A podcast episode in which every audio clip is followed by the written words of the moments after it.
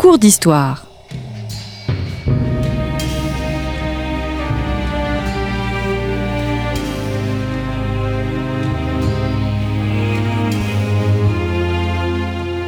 On retrouve Christophe Dickès. Chers auditeurs, bonjour et merci pour votre fidélité à Storia Voce. Comme vous le savez, nos podcasts sont gratuits. Nous avons fait le choix de ne pas faire appel à la publicité pour les financer. Alors si vous souhaitez nous soutenir, n'hésitez pas à faire un don à notre association en cliquant tout simplement sur le lien indiqué dans la description de ce podcast et en faisant un don, eh bien, nous vous offrirons un abonnement à Histoire et Civilisation. Merci d'avance.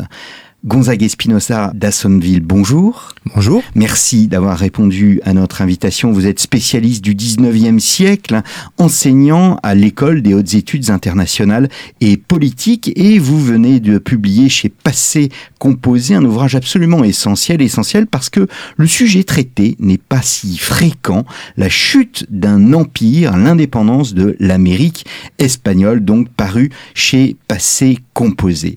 Nous entrons avec vous euh, dans une nouvelle série de nos cours d'histoire, trois émissions donc consacrées alors à l'Amérique espagnole. L'Amérique espagnole était-elle en rupture avec Madrid 1808, euh, Napoléon et l'étonnante chute de l'Empire espagnol. Mais aujourd'hui, nous allons voir l'Amérique espagnole à la veille de l'indépendance.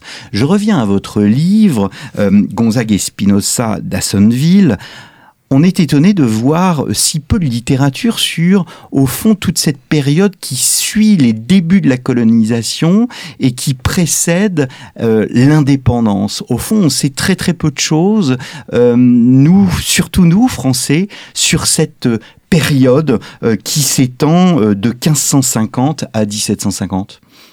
Oui, effectivement. Après, il y a cette littérature est plutôt cantonnée au milieu universitaire. Euh, vous avez vous avez des ouvrages, par exemple, de, Philippe Casséjon qui a, qui a fait sur euh, l'empire espagnol sous l'ancien régime, euh, où, on, voit ce moment clé de modernisation de l'empire espagnol avec José de Galvez, ministre des Indes, qui a, qui a réformé cet empire. Mais effectivement, on reste cantonné dans une, dans, une, dans une sphère universitaire et que le grand public n'a pas finalement euh, connaissance euh, de, cette, de cet empire espagnol qui est complexe, euh, et surtout n'a pas forcément connaissance du contexte dans, les, dans lequel s'est réalisé ces indépendances, hein, puisque c'est concomitant de la Révolution française et de, de l'Empire. Et il se trouve que, alors il y a une certaine explication pour le fait que cette méconnaissance, c'est aussi que la France s'est retirée de, de, la sphère nord-américaine sous l'Empire, notamment avec la vente de la Louisiane, l'indépendance d'Haïti. Et euh, il se trouve que euh, la France, euh, en se retirant de, l'espace antillais, a délaissé finalement ce, cette, cette, zone et que derrière, une historiographie n'a pas forcément suivi son déroulement. Hmm. Alors vous évoquez à propos de l'Amérique espagnole, je vous cite, une phase calme de consolidation entre 1550 et 1750, ce qui est long. Les insolents conquistadors ont laissé la place aux fonctionnaires du roi? Oui, exactement. On, pense toujours euh, à cette conquête de l'Amérique euh, au fil de l'épée euh, par les conquistadors comme Pizarro, comme Hernán Cortés.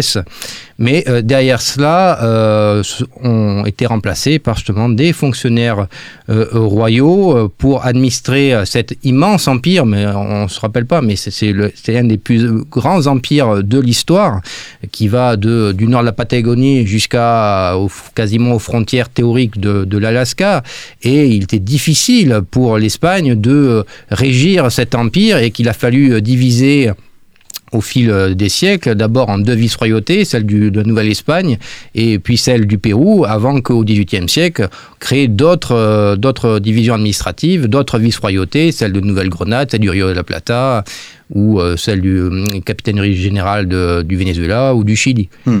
Parce que en fait, nous avons une vision bien évidemment espagnole de l'Amérique du Sud, mais l'Amérique du Nord, tout l'ouest de l'Amérique du Nord est dominé par l'Espagne. Mhm. C'est la vice-royauté de Nouvelle-Espagne. Oui, effectivement, ce qui est aujourd'hui le sud-ouest des États-Unis est administré par l'Espagne, même, quoique, même si c'est tardif, hein, puisque après, après la, la, conquête du, du XVIe siècle, euh, pendant presque deux siècles, l'Espagne ne va pas agrandir son empire, va plutôt gérer les territoires conquis, va gérer les ressources naturelles en caricaturant les, mines d'or et d'argent.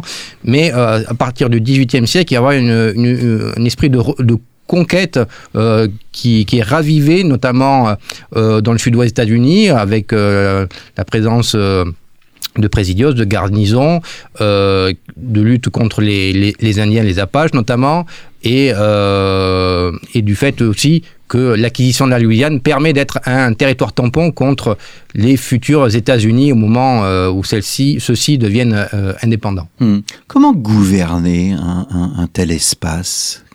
Justement, c'est très difficile parce que le, maillage administratif est assez lâche. Et derrière cela, des vice-rois euh, des capitaines généraux sont censés euh, représenter le roi, sont à la tête d'une pyramide euh, coloniale où vous avez derrière cela des, des audiencias, des audiences, où ce sont des, des juridictions juridiques et administratives qui gèrent des territoires.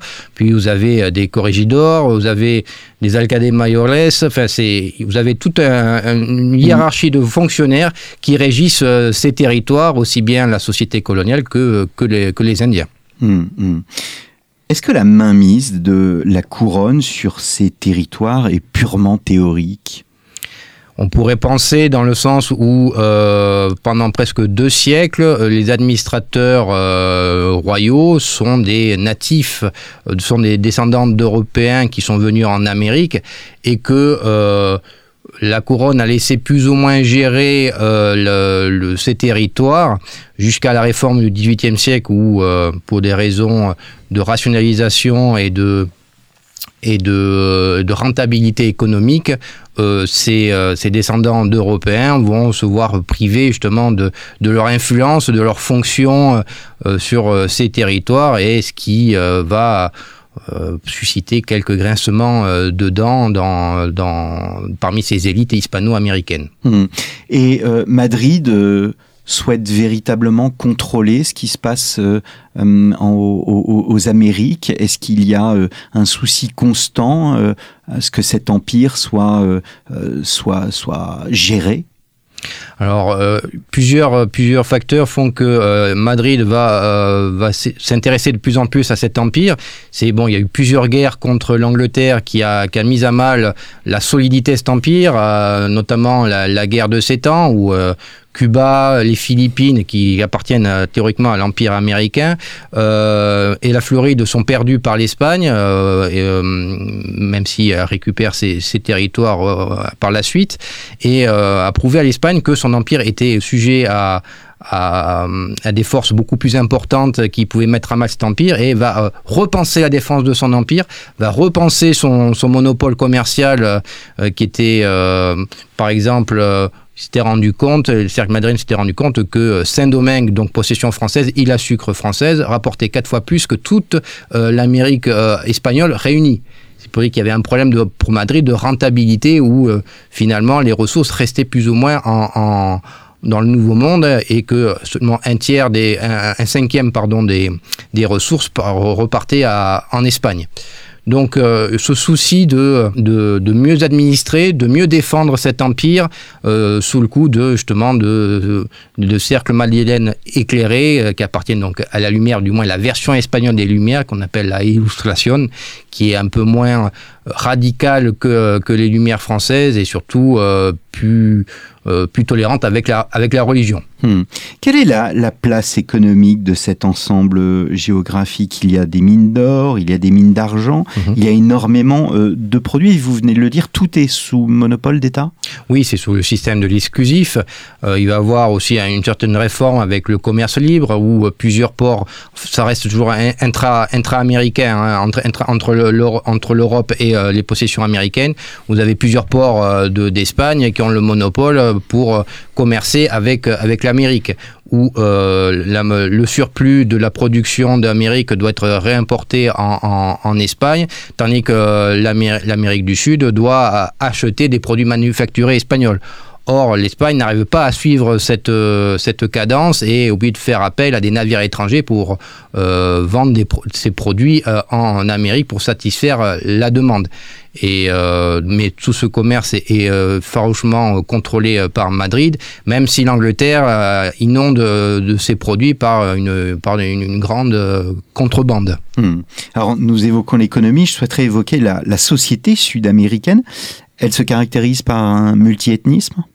Oui, effectivement, euh, puisque 85% euh, de la population dans, l'empire américain de l'Espagne n'est pas blanche, hein. elle est majoritairement indienne, noire, euh, majoritairement esclave, et vous avez une foultitude de métis, de mulâtres et autres termes que de carteron, de quinteron, enfin énormément de termes. utilisés dans les textes. Qui sont utilisés dans les textes, effectivement, euh, et que euh, donc on montre cette euh, multiplicité d'ethnies de, dans, dans cet empire.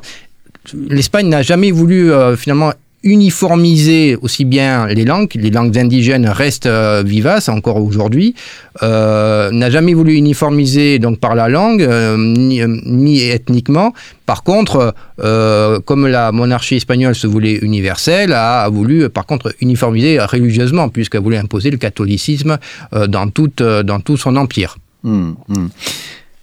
À quoi ressemble euh, cette euh, société? Est-ce que c'est une société qui vit sous voilà, la, traditionnelle euh, division marxiste de rapport dominé-dominant ou est-ce que les choses sont plus complexes? Est-ce qu'il y a une classe moyenne?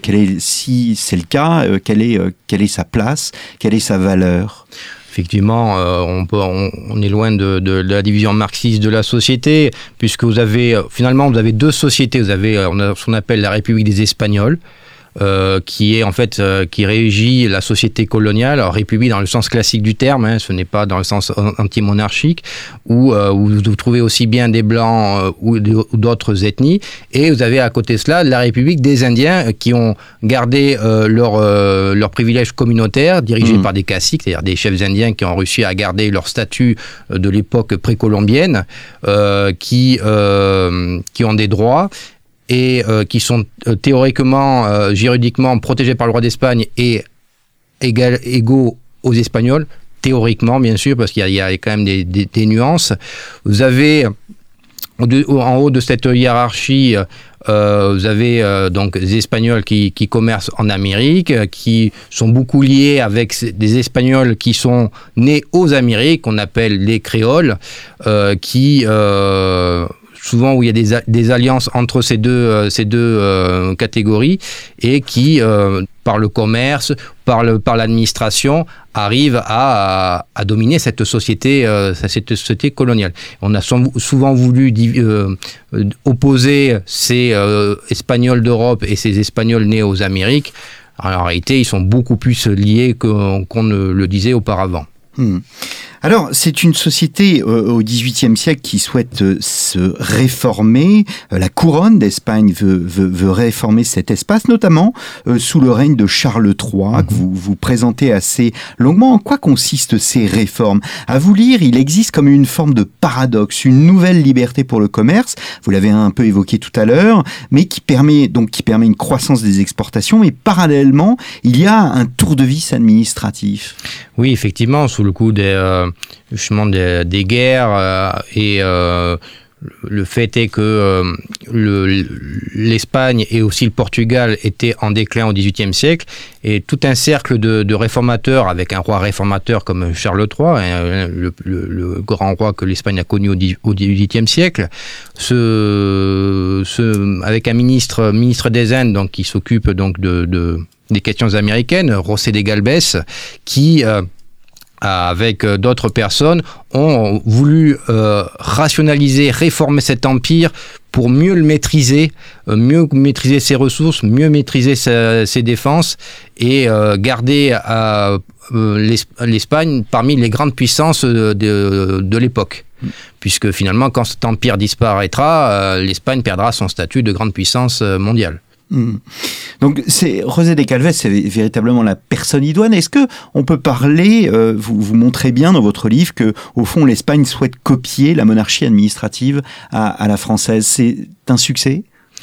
Mitigé, euh, effectivement, avec l'accession des Bourbons au trône d'Espagne après la guerre de succession d'Espagne en 1713. Euh, Philippe V va importer le modèle français euh, en Espagne. Il faut se dire aussi que, aussi bien que l'Empire espagnol que l'Espagne, ce sont des euh, comment dire, des, conglomérats de, royaumes. Ce ne sont pas des, euh, entités homogènes.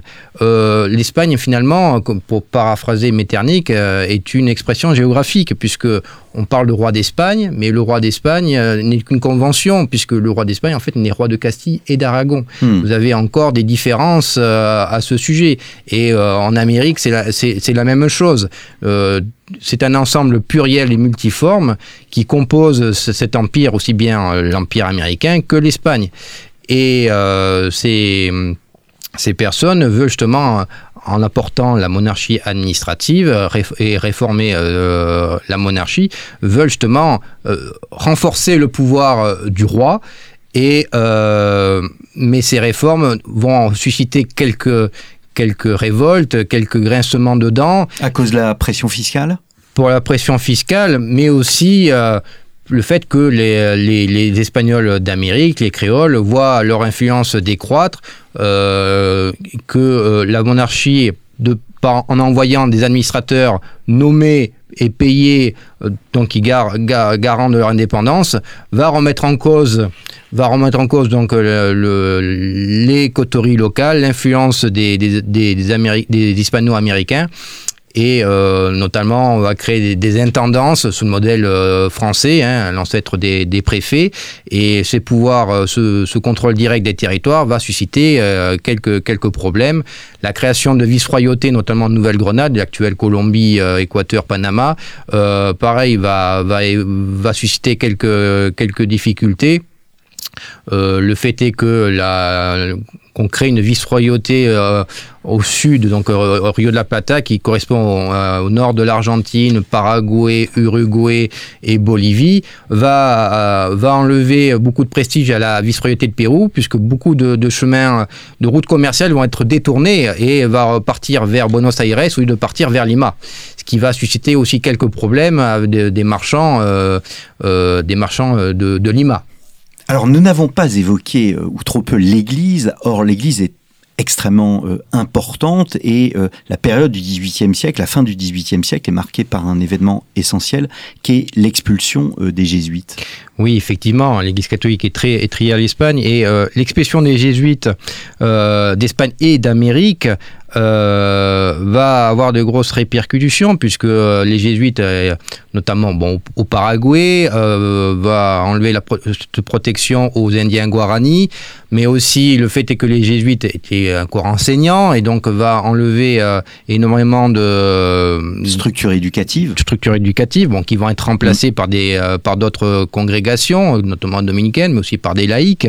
mais le fait est que ces jésuites ont été expulsés d'Amérique a là aussi suscité euh, quelques, quelques interrogations.